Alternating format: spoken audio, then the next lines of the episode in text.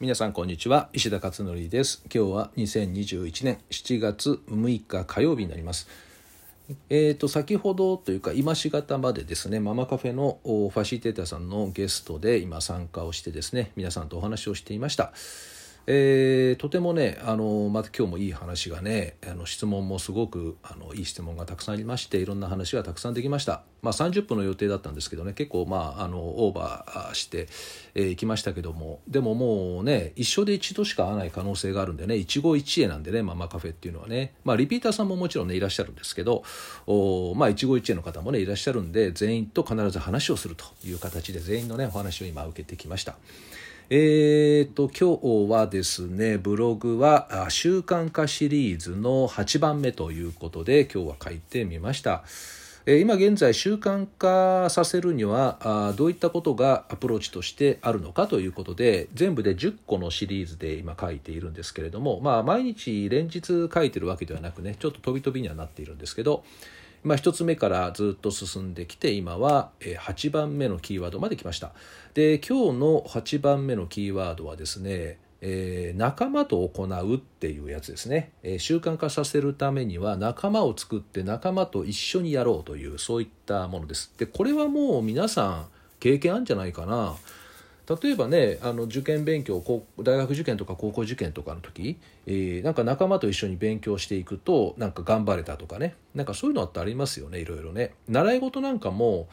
なんか一人で淡々とやってるよりも友達がいるから一緒にねこう続けられたとかっていうのもありますよねああいうのね、まあ、まさにそれが、ね、あのこの習慣化のコツの一つなんですけれど、えー、まあ逆に言うとねえー、仲間がいなくて自分で一人でコツコツできるってすごいことだよねこれってね。でこれはね自分軸があってやっぱりブレにくい人間っていう意味でもあるんででいろいろね勉強のできる連中たちの中にはですねまあどれぐらいの割合かなうん結構な割合だと思うんですけどちょっと数字は明確にはね分かりませんけど結構な割合で自分でコツコツできるタイプの人間っていうのは勉強の世界においては強いよねやっぱりね。勉強って基本的にはグループでやらないですからね。えー、自分の世界ですからね問題集をとかね参考書だったり教科書だったりそういうのとにらめっこしながら勉強じゃないですか。なので基本的にはやっぱりそういうコツコツできるタイプの人間。で学問の世界のやっぱり先々、えー、その山でいうと頂上に至るところっていうのはやっぱり大学の研究者ですよね。教授だったりとか研究者。あるいは学問の最先端のところですよね。でまあ、多くの人は別にそこまでねいか目的ではなくて基礎学力をつけてある程度つけたらいろんな道に途中からねあの別の山を登りますでしょ。別の職業の山をね。だけど学問だけの世界でもし見たとしたらその頂点にあるのは学者だったりするわけですよね。でそうすると学者の人たちってどんな人たちかっていうとねやっぱりコツコツできる人なんですよ自分の世界だけで。自分でもコツコツずっとできる人これがやっぱりあの自分軸があってこだわりがあってぶれない人っていうね。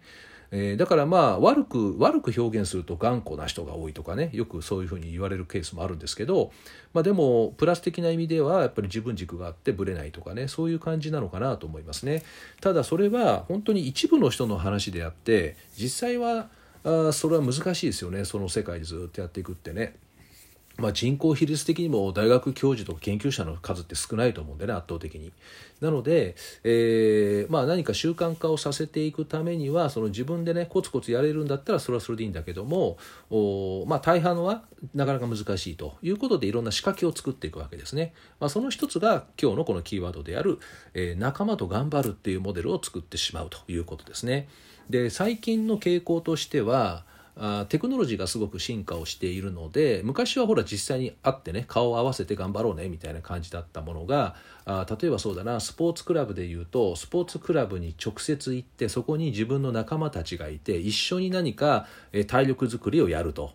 いう、まあ、塾みたいなもんですよね。でこういったもので、えー、仲間としてね一緒に頑張っていたっていうことがあるんだけども今はあテクノロジーの力によってですねアプリを使ってその自分の体力づくりをですね、えー、アプリのこの中で可視化させてでそれをですね、えー、シェアしていくいろんな人たちとシェアしていく。自分は今日こんだけトレーニングやったみたいな感じでね、えー、歩数もそうだよね。万歩計の歩数とかも、えー、これだけ今日歩いたみたいな。でこういった結果をシェアしていくことで会ったこともないような仲間と励まし合っていくっていうシステムが今はたくさん出ていますよね。だからそういった意味ではあそういうツールを使って習慣化自分をさせていくっていうこともあるのかなと思います。あとまあオンラインゲーム子どもたちがやってるオンラインゲームもひょっとしたらですねそういったものが入ってんじゃないかなという気しますね。自分一人でコンピューター相手にただやってるよりも仲間とのやり取りですよね。そこに参加しているオンラインゲームってみんなそうなってるようなんで、えー、あと場合によってはランキングがシェアされるとかね。だからそういうふうなあ仕組みがやっぱりゲームの世界ではちゃんとね仕組まれてますよね。なのでそのまあゲームっていうのはねいつも私もお話しするんだけどいろいろ仕掛けがすごく巧妙に作られてるんですよはまるように。1本作るのに何十億円かけて作るものもあるって言いますからねゲームっていうのは。だから当然それだけのお金かけてるってことは天才連中をですね入れてもう巧妙に仕掛けて大成功させなきゃいけないんで、えー、回収ね資金かけた資金を回収しなきゃいけないから、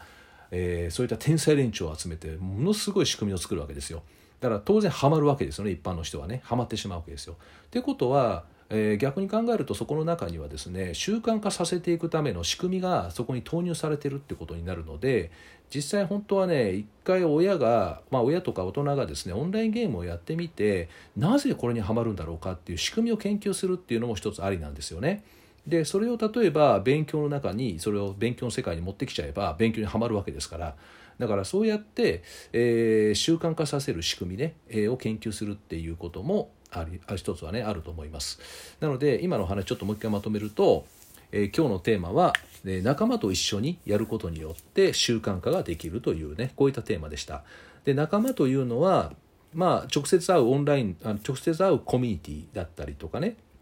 えー、習い事で一緒でみんな習ってる仲間たちっていうのもあるしあとは直接顔を合わせなくても オンラインを使った形で、えー、シェアをしていくっていう形で仲間と一緒にやるっていうケースもあるということですね。えー、なので、まあ、習慣化のコツとして、えー、今日のですねこの仲間と行うということをまたぜひ取り入れてみるのもいいんではないでしょうか。はい、えー、ということで今日はですねこの話を進めてみましたあと残り2つになりますねえーと、9番目と10番目ですかね、えー、これで習慣化の話がまたね、えー、終わるということになります。えー、ということであとはそうですね雑談的には今日の午後はあまた中国人の方ですねママカフェをやります。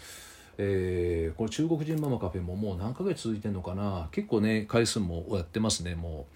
えー、なかなかねやっぱり楽しいですかねこのモデルも、まあ、どうやってこれからね、えー、なんか広がるのかそれともこのままで終わるのか分かりませんけどまあ今楽しければいいかなって思って、えー、やっています。